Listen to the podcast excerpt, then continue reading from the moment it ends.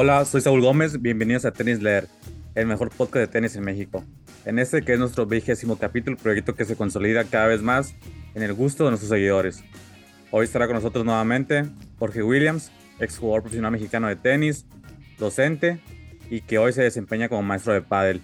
Un tema que introduciremos en, en un poco momento más y que le daremos cierto enfoque, hablaremos ciertas perspectivas y repercusiones que trae el pádel y pickleball en relación a lo que es el tenis. Hola Jorge, bienvenido de nuevo, ¿cómo estás? ¿Qué tal Saúl? Muchas gracias, contento de estar nuevamente contigo. Un gusto Jorge tenerte aquí. La vez pasada creo que también fue un éxito el, el capítulo pasado del Big Data en, en, cuanto al tenis y qué grato tenerte aquí una vez más en el tenis leer. Sí, Saúl, gracias. Pues como vimos con ese tema, la ATP a través de sus cuentas ha impulsado todavía más, ¿no? Ahora vimos que Djokovic obtuvo la calificación más alta con 9.6, 9.7, por ahí me parece, en esta final contra, contra Sinner, ¿no? En el ATP Finals. Entonces vamos a ver el, el crecimiento más del, del Big Data. Sí, la verdad que el serbio roza la perfección en prácticamente en todo lo que hace dentro y, y a veces fuera de la cancha. Pero ok, eso será tema para, para luego.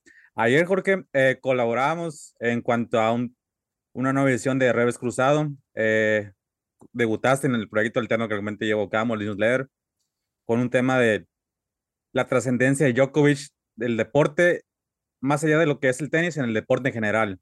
Una perspectiva que abordabas en cuanto a números fríos, bastante fríos, que hablan de la grandeza deportiva. Estadísticamente hablando, creo que no hay otro jugador como, como el serbio y trasciende, trasciende lo que hace el, el, el jugador fuera de las canchas de tenis.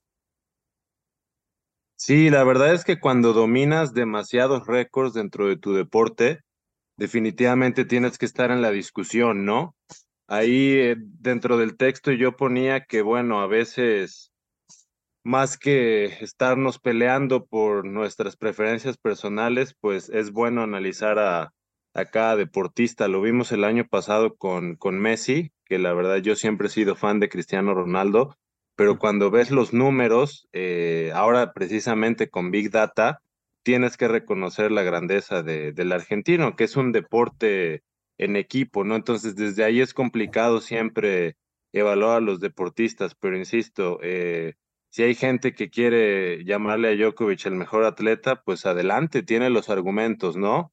Pero creo que pues bueno, yo en lo personal me quedo con, como lo ponía en el texto, eh, analizar a cada, a cada uno de estos grandes porque pues nos pueden enseñar mucho y a mí en lo personal me sorprende cómo acabó Djokovic físicamente el año, ¿no? El, compromiso que tiene con, con su cuerpo, eh, con su salud y pues el espíritu, porque la motivación vemos que es algo muy complicado de, de mantener. Incluso Ferrero, no sé si recuerdas que hace unas semanas criticó eh, de forma positiva al Caraz en el sentido que pues tiene que entender que la temporada es larga y que no puedes relajarte en ningún momento, ¿no? Y vimos a Novak incluso yendo a la, a la Copa Davis y sí me, me sorprende ese, pues como le dicen, drive, esa, esa motivación interna, ¿no? Que, tiene, porque vamos, dinero y récords no le faltan, es lo que está haciendo es ya por, por la excelencia en sí misma, ¿no? Entonces esa es la gran lección. Sí, la verdad que el serbio en los últimos años ha sido más uh, detallista en cuanto a la selección de, de, torneos a jugar, dejando a un lado quizás los torneos uh, 250, 500 con no tanta trascendencia y enfocándose más a la perspectiva de ganar Masters 1000, uh, Grand Slam, ATP Finals, Copa Davis. La verdad lo que hace el serbio es, es de admirarse. No para de ajustar su calendario a la medida que él puede y pues vemos que quizás descanse tres semanas más para enfocarse en lo que va a ser la nueva temporada en, allá en, en Australia. Sí, justamente ayer que fue la exhibición de Carlos Alcaraz con Tommy Paul, platicaba yo con mi padre sobre pues que a lo mejor no fue la mejor decisión de Alcaraz, ¿no? ¿Por qué? Porque precisamente son los pequeños detalles que a veces minimizamos como un viaje, ¿no? Eh, Carlos vive en España, entonces un viaje así es jet lag, jugar en altura, finalmente te expones, aunque sea un partido de exhibición, a desgaste físico, riesgo de lesiones, después regresar a casa, entonces es donde te preguntas, eh, otra vez, dinero no le falta a Carlos, ¿no? Va a ganar mucho. Entonces, ¿cuál es el objetivo de este tipo de, de eventos? Y otra lección que nos deja Novak en este 2023 es precisamente ese manejo, esa gestión del, del calendario, de los entrenamientos, de los ciclos, que cada vez va a ser más importante porque pues el calendario vemos que ahora se, creo que se va a agregar un Masters 1000, entonces el calendario viene un año de Juegos Olímpicos, entonces otra de las lecciones es eso, cómo, cómo administrar su, su temporada y también me sorprende por los cambios que sigue haciendo, ¿no? Mucho se ha hablado de, del papel de Goran Ivanisevic para que Novak mejore su servicio, eh, sus voleas, él ya usaba, como habíamos platicado en ese entonces, eh, ciencia de datos para, para mejorar su estrategia, pero también evoluciona esto. Entonces estoy seguro que, que hace otras cosas que a lo mejor no se dicen en los medios, pero que le está ayudando, ¿no? Entonces esa es otra lección que, que a mí me deje, eh, que a mí me deja esa capacidad para seguir aprendiendo, evolucionando. Este coach francés, eh, Patrick, no diré el apellido porque no sé pronunciarlo, pero el coach francés que trabajaba con Holger Rune, dijo que a, diferencia de, de Tony Nadal, dijo que este Djokovic sí le parece mejor porque mantiene el nivel físico, pero bueno, tiene otras, otras herramientas en su arsenal técnico, más obviamente la, la parte mental, ¿no? Sí, la verdad que lo que es en cuanto al saque, quizás es el saque más subestimado del deporte, la eficiencia como primer servicio es, sublime, extraordinario. La volea se ve que ha mejorado bastante. El aspecto físico debe, Djokovic debe ser el biotipo eh, de atleta ideal. Alguien que no consume gluten, deja de un lado el, el alcohol, eh, ciertas carnes, ciertos alimentos, todo de origen muy natural. La verdad es un ejemplo seguir lo que es la alimentación, la dieta del serbio, que lo lleva, claro, a una extensión física prolongada de, alto rendimiento, de admirarse. Quizás me recuerda la par lo que hace LeBron James a sus casi 40 años, que dentro de la liga del NBA, una liga francamente muy competitiva de alto, de alto nivel el baloncesto, todavía se, se coloca dentro de la elite. Algo que uh, Djokovic a los 36 años, 77, está, está dominando. Sí, precisamente por eso lo, lo, lo, puse dentro de esos nombres, ¿no? Cuando planteaba yo la pregunta en el texto, porque Brady, otro de mis favoritos, pues vimos hasta los 44 años, ¿no? Que, que jugó, pero es ese compromiso y, y, por eso son fuera de serie estos personajes, ¿no? Porque es un cúmulo de pequeños detalles que, que cuando los conjuntas, pues te hacen ser uno de los mejores de la historia en tu, en tu deporte. Entonces, pues esas son también las, las lecciones que tenemos que, que extraer del serbio. Sí, el sacrificio trae consigo recompensas. Y la derecha, ¿no? También este, en Australia yo noté eh, con este análisis de Big Data que, que Novak estaba marcando la diferencia con su derecha y así termina el año. Hizo ahí algunos ajustes técnicos, estaba yo por ahí observando eh, que tiene un swing un poco más amplio, la mano izquierda eh, un poco más arriba eh, y el golpe, el punto de impacto mucho, mucho más limpio. Entonces, pues ahí están los datos, la calidad de su derecha también en la puntuación de Tennis Insight, pues por arriba del 9.5 en muchos partidos. Entonces, eh, es lo que te comentaba que, que nos ayuda en la ciencia de datos, porque pues, todos sabemos que del gran revés de Novak, pero la diferencia este año fue con servicio y con derecha.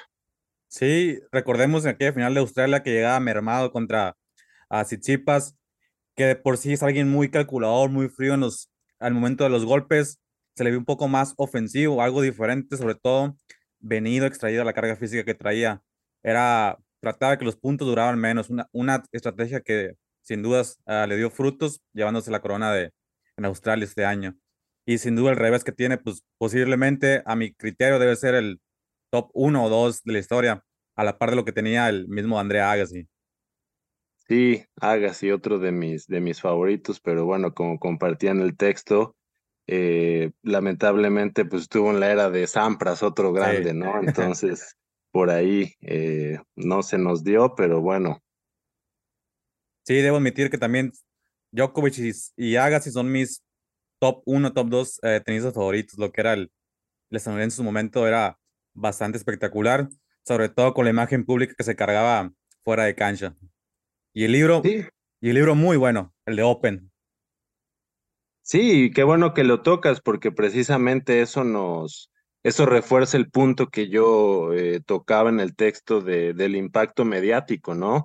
Sin duda Agassi, pues eh, fuera de cancha, mucho más recordado que Sampras, ¿no? Con sus Sí, peinados, sus, sus vestimentas, eh, la publicidad de Nike con esta cosa del street tennis que hicieron allá a finales de los noventas, eh, también la cuestión ahí con Brooke Shields, entonces era todo, todo un show, no me imagino Agassi en la era de, de redes sociales, este, como también planteaba en el texto, no podremos saber, le tocó en otra era, pero ya había mucho poder mediático, ¿no? Entonces fue interesante ver todo lo que contribuyó Andre también fuera de la pista.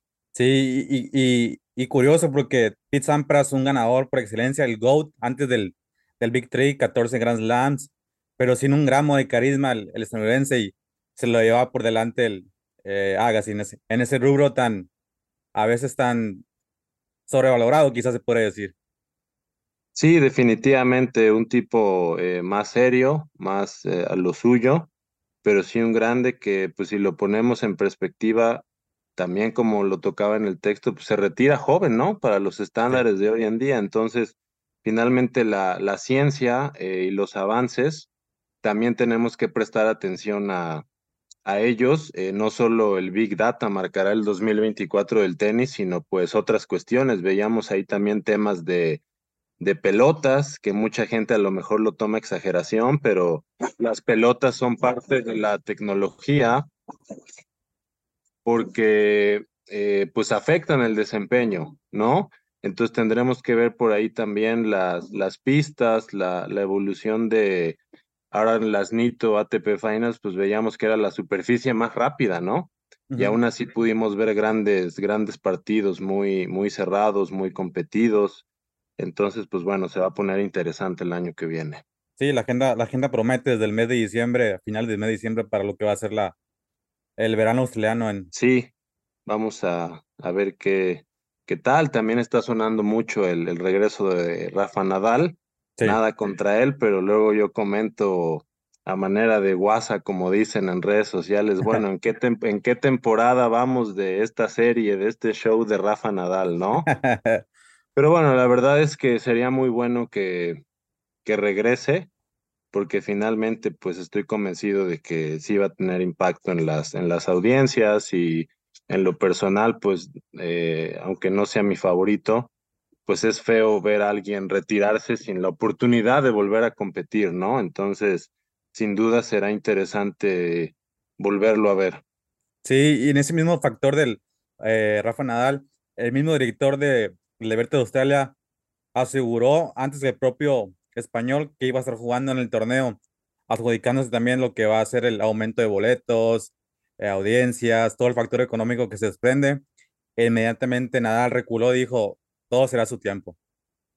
Sí, y tendremos que ver porque sí me atrevo a decir que si puede agarrar ritmo con una seguidilla de, de torneos, pues sin duda va a ser candidato en Roland Garros. A lo mejor eh, habría que ver la cuestión de los puntos, ¿no? Porque aunque tiene un ranking protegido, Ajá. pues va, eh, llegaría posiblemente sin una buena siembra, ¿no? Entonces, eso le podría bajar un poco el el nivel de favoritismo, pero bueno, paso a paso, ¿no? A ver cuándo puede regresar y, y en qué condiciones lo, lo hace. Lo vimos mucho con Del Potro, lo vimos con el mismo Roger, lleva, lleva meses o incluso años regresar a, tu máximo nivel, aunque ahora en los entrenamientos se vea muy bien. Lleva tiempo y no es fácil ya los 37 años. eh, es, el 24 cumplirá 38, sí, sí, Sí. no mal recuerdo. Entonces, pues bueno, eh, yo no me gusta hacer eh, muchas predicciones, pero me quedo con lo positivo que va a ser su regreso. Así es, esperamos con ansias el resto del tenis español. Y Jorge, ya adentrarnos de lo que es el, el, el tópico principal del capítulo, del vigésimo capítulo de Tenis Leer, pues hablemos de lo que es el fenómeno social que se vive en el, en el, ah, de la margen del, de la mano del tenis con el paddle, con el paddle y el pickleball. un auge que se vive pues, prácticamente en todo el mundo. Quizás en tu ciudad, en mi ciudad, vemos que nacen canchas y canchas de pádel, un torneo, un, perdón, un deporte, una especialidad que se ve con cierta revolución mediática a esos días. Sí, fíjate que estaba yo viendo algunos números y es impresionante porque se estima que los últimos 10 años, este periodo del 2013 al 2023, hubo un aumento del 350% de, de padelistas, pasando de 50 mil a aproximadamente 250 mil. Aquí en mi ciudad, pues bueno, han empezado a abrir varios clubs. Este año abrieron tres, empezando el año que viene abrirá otro. Y la verdad es que pues tiene tiene ciertas ventajas, ¿no? Y es lo que me gustaría analizar un poco para, para entender este fenómeno. Y es que en primer lugar, pues creo que desde que se inventa en Acapulco, la idea era eh, poderlo hacer un poco más sencillo, sobre todo cuando el aspecto físico ya no, ya no estaba al 100%, ¿no? Entonces hay ahí varias eh, barreras de acceso que son menores al, al tenis y la verdad es que, pues, entre comillas, puede tomar prestados eh, tenistas, squashistas, frontenistas. Entonces, eso ha ayudado muchísimo al, al pádel, sin duda. También, al menos aquí en mi ciudad, funciona, eh, excepto en el Club Britannia, que debe ser socio, eh, pues pagas tú por día, ¿no? Por hora, por renta, por clase. Entonces, si bien puede ser igual de costoso o más costoso que el, que el tenis, al menos la barrera de entrada es menor porque no tienes que comprar una acción y no tienes que pagar una, una mensualidad como en un club tradicional de raqueta, ¿no? Entonces, eso también ha ayudado a que cada vez más gente juegue. Creo que también para quien no ha jugado nunca es un poco más eh, sencillo. Eh, siempre le vi eh, más potencial social. Al ser dobles, pues bueno, ayuda, a, ayuda bastante, ¿no? Entonces sí, es impresionante ver eh, 50 mil padelistas a 250 mil en, en 10 años, ¿no? Entonces hay que ver cómo, cómo responde el tenis, qué promoción de marketing eh, hace, también el acercamiento con, con patrocinios, algo que me ha llamado la atención es que acá, por ejemplo, en torneos de segunda y tercera fuerza, que es el equivalente a, yo no sé, Saúl, en, tu circuito allá en tu estado, pero aquí en Veracruz, A era primera fuerza, bueno, es primera fuerza, B segunda, C tercera y D cuarta, ¿no? Y de ahí no había quinta, de ahí nosotros tenemos eh, 10 y menores que era la, la, infantil. Eso es para torneos no de FMT de infantil juvenil, sino nuestro circuito ATEP. Entonces, ¿qué pasa? Eh, no siempre había dinero para los ganadores y finalistas de primera fuerza, la categoría A, y en el pádel se están dando muy buenos premios en segunda y tercera fuerza. El otro día gané yo un torneo local de tercera fuerza y me gané una pala Adidas. La tuve que compartir con mi compañero, pero eh, pues bueno, eh, aproximadamente tres mil pesos cada uno, ¿no? Este, no les vas a hacer el feo. En segunda fuerza también gané uno y fue el mismo premio, pero en efectivo en esta ocasión. Y este fin de semana hay un, hay un torneo acá y los campeones de primera fuerza se llevarán eh, 12 mil pesos cada uno. Entonces, las marcas eh, están apoyando bastante, están patrocinando a, a jugadores que destacan desde tercera fuerza entonces sí estoy viendo más apoyo en el pádel que en el tenis, a pesar de que el tenis es un deporte más posicionado, aún hoy en día con toda la popularidad del pádel, ¿no? Entonces sí es como una llamada de atención para que desde los torneos que estamos haciendo en el tenis, pues haya mejores premios, eh, luchemos un poco más por conseguir mejores patrocinios. Sí, la verdad creo que el, el impacto que ha llevado el pádel en, en el país, por lo menos acá, yo te puedo hablar de mi trinchera en Hermosillo, Sonora, es, es, es impactante en el aspecto social porque es, he recibido decenas de invitaciones de vamos a jugar al, al pad en la noche, después eh, tomamos unas cervezas.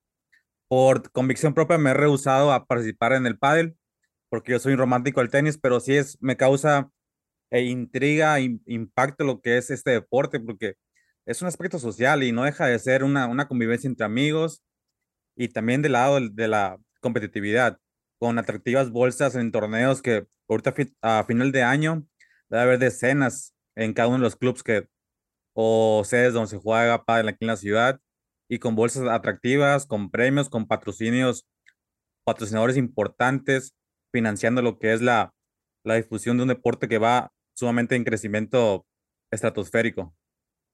Sí, y fíjate que eh, pensando un poco en lo que íbamos a, platicar aquí en el, en el podcast, siempre que pues, prestar atención a las tendencias eh, culturales, económicas, políticas, etcétera. Y creo que estamos viendo en el mercado eh, esto que llamamos en, en mercadotecnia, pues nichos, ¿no? Y también la especialización. ¿Y a qué voy? que a lo mejor, y aprovecho el espacio para, para invitar a los que tengan pensado emprender con pádel, tenis o pickleball, que lo veamos como una oportunidad a lo mejor de establecer clubes, ahora sí como en su momento se llamaban de raqueta. Yo cuando competí conocí a varios que así se llamaban, club de raqueta, ¿no? Entonces un club donde a lo mejor puedes ir a, a jugar pues estos deportes de raqueta. Algunos tendrán preferencia por poner squash y tenis, otros squash y pickleball, que cada quien combine como quiera, pero lo veo como una oportunidad de negocio de que los deportes de raqueta, porque es más fácil pues este intercambio, ¿no? Puedes jugar dos veces a la semana tenis, dos veces a la semana pádel, y obviamente eso pues creo que, que es mejor para todos. Entonces podría, podría ser una, una opción también, en vez de fragmentarse, pues unir fuerzas, ¿no? Sí, la verdad creo que el, nicho está muy, muy marcado. Los inversionistas han, han sabido dónde apuntar su, su capital económico para apoderarse de, de ese crecimiento económico que apunta tanto el, el pádel. El pickleball creo que aquí hubo en Hermosillo cierta efervescencia que a la fecha quizás ha decaído bastante, empoderando más lo que es el establecimiento del, del pádel, pero el pickleball también eh, ha repercutido, sobre todo creo que en, en Estados Unidos vemos la liga profesional de la Major League Pickleball con jugadores de tenis como inversionistas de equipos, Naomi Osaka, Kyrgios, y también de la mano de eh, apelando el romanticismo, a la nostalgia con, con figuras como John McEnroe, uh, Michael Chang, Andy Roddick, Agassi, jugando el, creo que se llamaba el Pickleball Slam, creo que en Las Vegas, y con, gran, y con, el, con el mismo ESPN televisando los juegos, que la verdad debe ser una audiencia y un crecimiento económico para todas partes. Sí, de Estados Unidos no me sorprende en absoluto porque pues son los maestros de crear industrias deportivas enormes, ¿no? Ya conocemos lo que han hecho con, con el béisbol, con el americano, que es toda una religión, ¿no? Entonces, precisamente esas son las lecciones que debe aprender el tenis. Eh, y hoy en día, pues con el auge de influencers y celebridades, ¿por qué no eh, emular o hacer el famoso benchmarking, eh, para tomar prestado otro término de mercadotecnia, pero ver cómo podemos otra vez impulsar el, el tenis, ¿no? Eh, recuerdo hace tiempo, no sé si también tú recuerdas, que la Federación Mexicana de Tenis tenía su programa de el tenis va a la escuela, entonces contaban con unos kits para montar redes, raquetas de aluminio, pelotas de esponja, para obviamente en espacios más pequeños poder jugar una especie de mini tenis y era parte de, un programa eh, para impulsar el tenis. ¿Qué pasó con este programa de la federación? Que lo vi muy reducido en cuanto a su entendimiento de, las barreras de acceso. Ok, vas a las escuelas, eh, creas conciencia sobre el tenis, sus beneficios, hay interés, pero ¿qué pasa? No tenemos infraestructura. Yo te no sé si te conté el podcast pasado, pero cuando vivía en Houston me impresionó que en un solo parque público había 25 canchas de tenis públicas. ¿Qué pasa ahora con el pickleball? Aparte de toda la, todo el poder mediático y promocional que, que tiene el deporte estadounidense, que ya tienen la infraestructura. Muchos espacios como en Central Park, en Spring Break, eh, montaron las canchas de pickleball, ¿no? Muchos eh, facilities los están transformando, bodegas abandonadas en canchas de pickleball. Entonces, hay que entender todos estos factores que están propiciando la práctica, ¿no? Eh, la, infraestructura, el ecosistema, ahora para tomar prestado un término de, del emprendimiento y entender que las cosas pues no suceden en el vacío, o sea, cuáles son los factores que tienen en auge al pickleball en Estados Unidos y al paddle ahorita en, en México, ¿no? Desconozco en otros países los números de, de paddle, honestamente no los he investigado, pero México de, de 50 mil a 250 mil es impresionante. Pero insisto, hay que ver este ecosistema de patrocinadores, eh, infraestructura. Hay algunas ciudades que hasta canchas públicas de pádel tienen. Entonces, habría ahí que eh, colaborar entre diversos eh, grupos de interés para impulsar todos estos deportes de, de raqueta. Creo que el tenis no lo, no lo está haciendo. También desconozco cuándo vaya a haber un cambio de, de presidencia. No he explorado mucho ahora las cuestiones de mercadotecnia que hacen, pero sí se puede notar que, que pues está perdiendo un poco de popularidad respecto al, al pádel, ¿no? Entonces, creo que hay que hacer un análisis, eh, emular eh, las mejores prácticas de pickleball paddle y de ahí entonces diseñar ya una, una estrategia, ¿no? Sí, creo que el, tenis se ha estancado en cuanto a empoderamiento, en eh, promoción, difusión, en comparación de estos dos uh, nuevos deportes que surgen uh, en la ola mediática. También creo que va de la mano el típico, el cliché, pero ya bastante acertado de el tenis es un deporte muy elitista, clasista, nada más vemos los clubes con acceso a, a las canchas de tenis. Afortunadamente aquí en, la ciudad de Hermosillo hay una unidad deportiva con ocho canchas públicas en el que mediante un sistema apartado con titular de las canchas, agenda cita tal día para tal hora, y eso beneficia que la promoción eh, sea mayor, que la gente conozca el tenis, que cualquier muchachito, muchachita, niño, papá, adolescente, pueda ir con su hijo, con su amigo jugar, y creo que eso beneficia el impacto porque te das cuenta la gente que, que es nueva, que va y que es más seguido que frecuente una cancha de tenis y que ese mismo deporte en un futuro no muy lejano o muy lejano veamos a un jugador profesional establecido en la en la élite en la élite del deporte.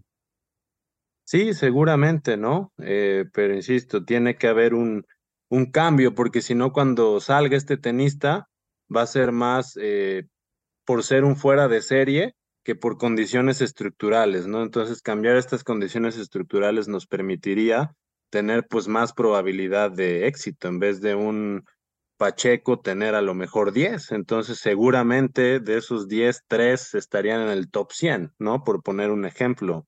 Entonces, creo que sí es momento de, de replantearse cosas.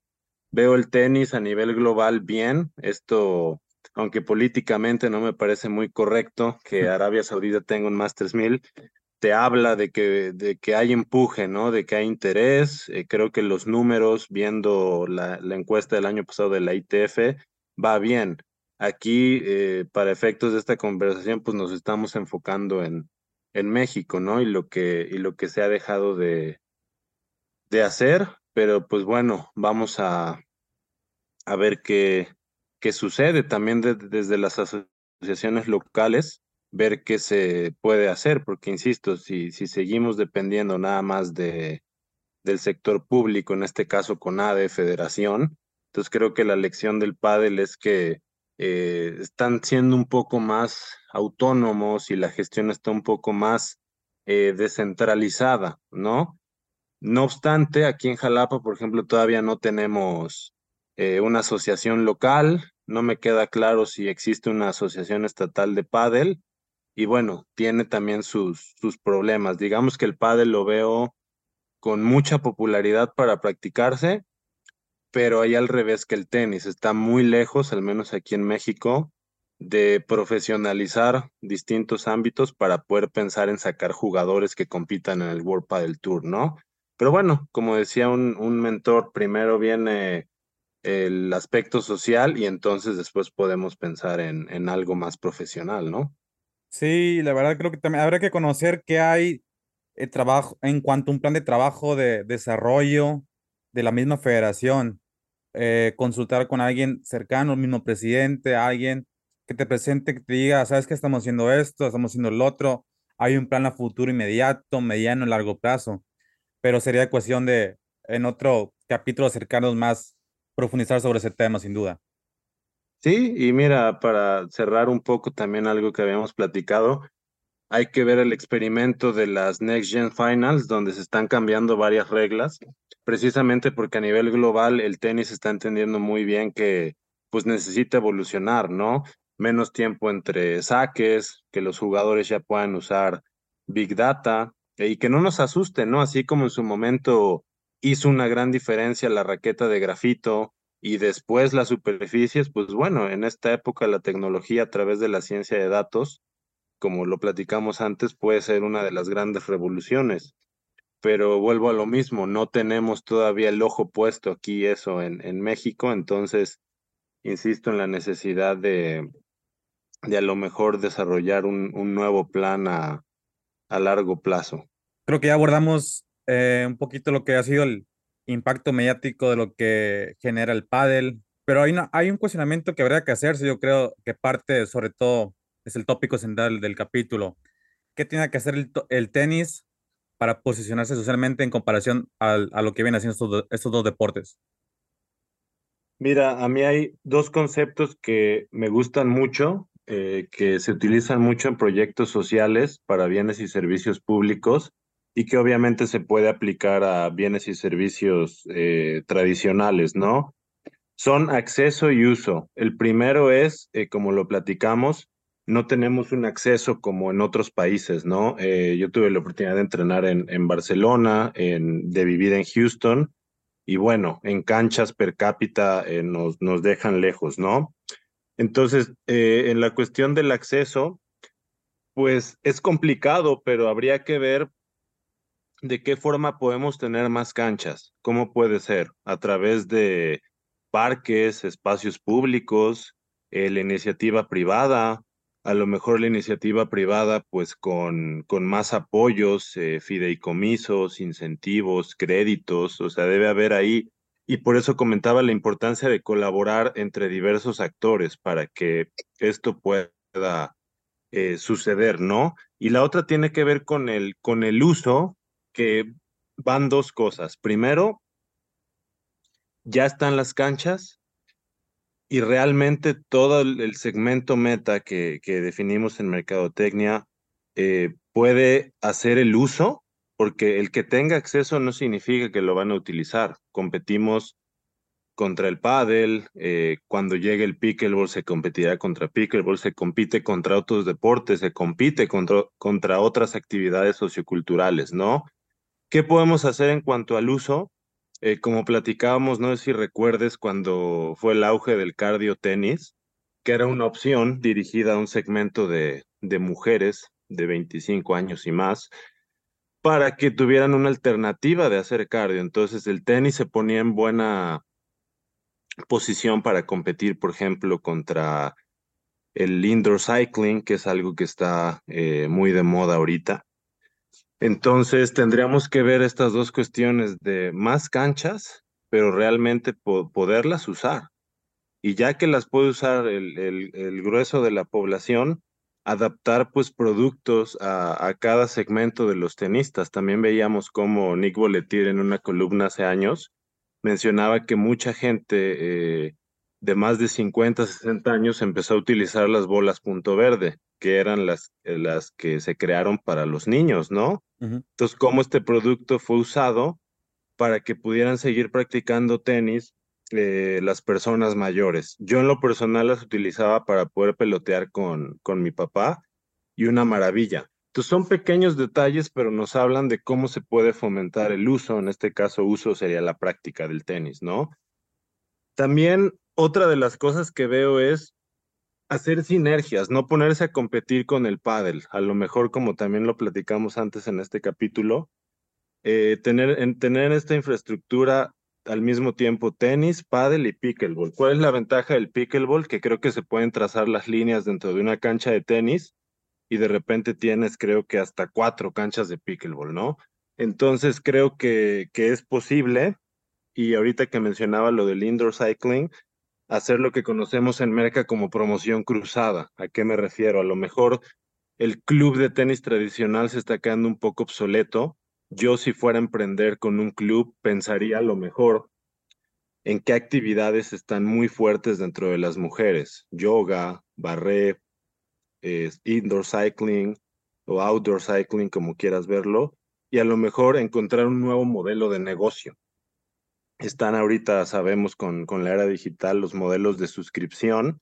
A lo mejor en vez de comprar una acción, eh, recurrir, que, que, ya lo hace el club, ¿no? Con su mensualidad, pero a lo mejor reestructurar el modelo de negocio y encontrar eh, un modelo de suscripción. ¿Para qué? Para que sea más accesible a mucha gente y en vez de ser en México nada más accesible a una clase media alta, podamos ir por toda la clase media, a lo mejor. Creo que ahí podríamos con un producto ya existente alcanzar a más personas. Pero insisto, desarrollar nuevos productos, nuevos modelos de negocio, un tipo distinto de, de club, ¿no? Habría que experimentar con, con eso. Ya también platicamos de la importancia de los eventos y torneos, conceptos relacionados pero distintos. ¿A qué voy con eventos? Platicaba con el gerente de mi club hace poco y le decía, oye, todas estas cuestiones de capacitaciones, talleres, cursos, pláticas, se tienen que impulsar. Tienes el espacio. Entonces vamos a traer expertos en temas relacionados con el tenis para hacer eventos más los torneos, ¿no? ¿Qué tipos de torneos quieres hacer? ¿Te conviene hacer un internacional como el que tuvo aquí el Club Britannia, que ganó Ernesto Escobedo en marzo, abril, me parece? Que te cuesta mucho, sí jala mucha gente, pero un momento al año. ¿O prefieres hacer varios torneos más pequeños para fomentarlo a nivel local? Entonces, es una cuestión de, de estrategia que se tiene que pensar eh, muy bien y obviamente los, los directores de club, los directores de tenis, pues tienen también que capacitarse en cuestiones de relaciones públicas, publicidad, para trabajar con los sponsors y que haya mejores premios para primera, segunda y tercera fuerza, ¿no? Emulando un poco lo que, lo que ya está haciendo el, el pádel. Entonces, de forma general, esas serían como mis, mis propuestas básicas nuevamente como parte de un rediseño de, de la estrategia de, de todo. O sea, ¿qué queremos? ¿Que juegue más gente? Está bien, pero puede ser que la misma gente que ya juega tengamos el propósito de que jueguen más, ¿no? O sea, desde ahí tenemos que definir qué es lo que, lo que queremos, pero esas son un poco las, las prácticas que creo que se pueden emular de otros negocios y de lo que están haciendo el, el pickleball y, y el pádel, ¿no? Y yo añadiría lo que comentamos también, las celebridades. Si el pickleball está llevando a John McEnroe, aquí, ¿por qué no invitar a, va a sonar descabellado ahora, pero es el que me viene a la mente, peso pluma jugando tenis, ¿no? ¿Te imaginas a alguien con, con esa presencia que se le vea en las pistas? Pues eh, a lo mejor juega con la curiosidad de la gente, ¿no? Entonces creo que que podemos copiar ya cosas que existen, es lo bueno, ¿no? No hay que inventar el hilo negro, ¿no? Es un poco emular, de repente recombinar elementos que ya existen y aprender de los, de los mejores que hacen esto. ¿Qué hizo España en los noventas para tener este auge? ¿Qué hizo Estados Unidos con los parques públicos? Que ese sistema le permitió formarse Ernesto Escobedo, ¿no? En sus inicios. Entonces, yo, yo son las cosas que propongo de, de inicio para replantear eh, lo que queda de la década, ¿no? Que quedan varios años, pero pues sí hay que, hay que cambiar la estrategia. Sí, la idea parte de que todo es un esfuerzo colectivo, hay varias trincheras con trabajo por hacer, eh, eh iniciativa privada, el mismo gobierno, los propios jugadores, propios clubes, uh, directores de, uh, directores de, de academias. Es un esfuerzo colectivo que hay que llevar a cabo con la misión, el objetivo de, pues que deje de ser un nicho específico el tenis. Eh, y eso va a llevar a que haya más promoción, más difusión y que deje de ser un deporte tan, tan cementado, tan elitista, tan clasista, lamentablemente, y que un día podamos ver una portada de un diario deportivo con alguna noticia de tenis y no nada más necesariamente de fútbol, béisbol o el deporte que, que no sea el tenis, ¿no? Y creo que hay parte esa idea y deberá emprenderse a cabo. Sería un esfuerzo colectivo a mediano y largo plazo para poder ejecutar en un país que, que creo merece más difusión en cuanto es el tenis. Sí, yo creo que tú eres el mejor ejemplo de esto, ¿no? El esfuerzo que estás haciendo con el, con el podcast, eh, con el newsletter. Eh, vemos a los de eh, Saque Ace que acaban de hacer un torneo. Entonces, eso es, en, lo, positivo es que hay interés, ¿no? Hay descentralización, autonomía y nuevas formas.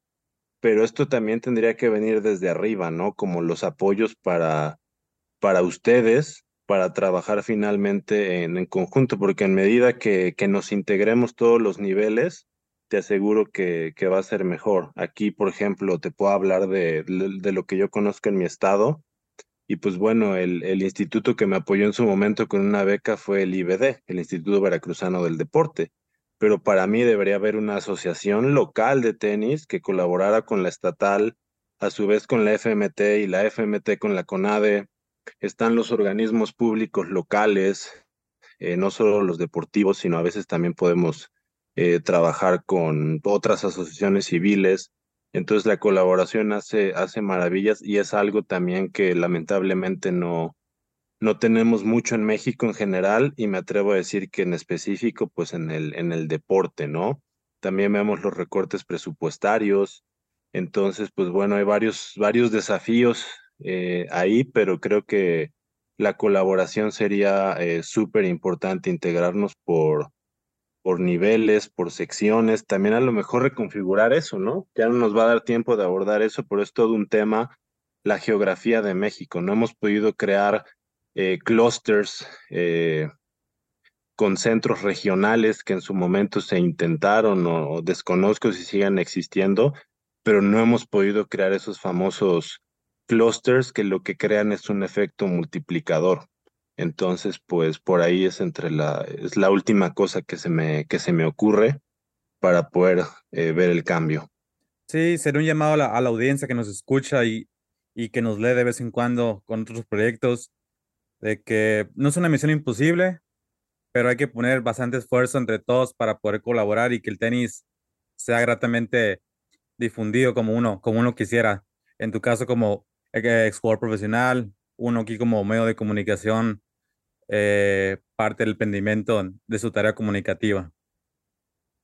Así es, Saúl. Y pues mira, he querido jugar tenis últimamente, pero te digo que la gente se, se ha mudado al, al pádel y también por ahí pensaba, te digo, detallitos, ¿qué ventaja tiene el pádel? Sencillo, el techo. Entonces mucha gente, eh, cómo está el sol o la lluvia, que en Jalapa llueve muchísimo, entonces tienes opción fácil. Acá llueve y me quedé sin tenis. Entonces, es otra pequeña, eh, vuelvo al tema de, del uso, ¿no? Del acceso y, de, y del uso. El acceso está, pero el uso sí facilita la cancha techada. Sí, entonces, pues, te digo, de, de poquito en poquito se, se vuelve ya un diferenciador, entonces hay que, hay que aprender de esto. Sí. Último comentario, Jorge, ya para poder cerrar el vigésimo episodio de Tennis Leer añadir algo. No, pues bueno, a los que ya nos escuchan y sobre todo que, que son tus seguidores, que nos ayuden con la, con la difusión, aunque no lo crean, eh, hablando de este tema de promoción, cuando ustedes pueden compartir, eh, enviar comentarios, créanme que, que hacen la diferencia porque la gente ve que está surgiendo algo, algo nuevo, incluso si es para algún desacuerdo con mi texto, algo que se tocó aquí, bienvenido, porque de ahí van a surgir las ideas que nos van a permitir pues diseñar esta nueva gran estrategia que, que menciono. Así que gracias por escuchar, leer, compartir, comentar. No, gracias a ti, Jorge, la verdad es un, es un gusto tenerte aquí nuevamente en, en, en, Tenis Leer por segunda ocasión, debutando como escritor en, el proyecto de Reves Cruzado. Un placer leerte y escucharte y qué gratos conocimientos nos impartes de, del tema de, del que ya dominas, obviamente. Siempre con, con gusto, Saúl, y por ahí no nos olvidemos de Santiago González, a quien tuve el gusto de saludar el fin de semana, que vino con su hijo a un torneo infantil juvenil acá, el mejor año de, de su carrera, y pues ahí está el ejemplo de, de cómo él está logrando pues también conjuntar eh, estos elementos y de hecho va a haber un torneo en colaboración con la marca de coches MG, entonces a lo mejor también... Eh, ver que, que sí se puede, ¿no? Santiago a sus 40 años, el mejor año de su carrera, entonces pues que, que eso nos, nos motive y pues un saludo y felicitación para, para él. Sí, la verdad, lo que hace Santiago, lo que hizo este año de meterse a las finals dentro de la elite mundial del dobles, quedarse prácticamente a un C de disputar la final en, en Turín, creo que es de admirar y reconocer lo que ha hecho el, el mexicano, poniendo el nombre de México en alto a nivel mundial. Sí, definitivamente. Y bueno, también los, los demás, ¿no? Que, que viven de esto en México, no, no olvidarnos de ellos y apoyarlos más, porque a mí me, a mí me ha tocado ver, eh, no sé, por ejemplo, mi amigo Miki Reyes Varela, los torneos con, con otros jugadores, y la gente sí va, ¿no? Entonces, eh, también aprovechar de los que ya están haciendo una, una gran labor que, que son varios. Entonces, creo que, que talento, materia prima, recurso humano también hay, pero bueno, esperemos que sea un 2024 positivo para el tenis mexicano. Sí, está el caso de Rodri, que viene a ganar la Copa Mundial en Yucatán, terminando en la Liga Mundial del Tenis ITF Junior, ya con un 2024 prominente en cuanto a actividad profesional, challengers, quizás futures, uh, algún challenger que pueda meterse en el cuadro principal, invitaciones, y también eh, no, dejar, no dejar escapar porque el siguiente año, en febrero, México recibirá a Dinamarca por la Copa Mundial, perdón, por la Copa Davis, en los premios mundial de grupo.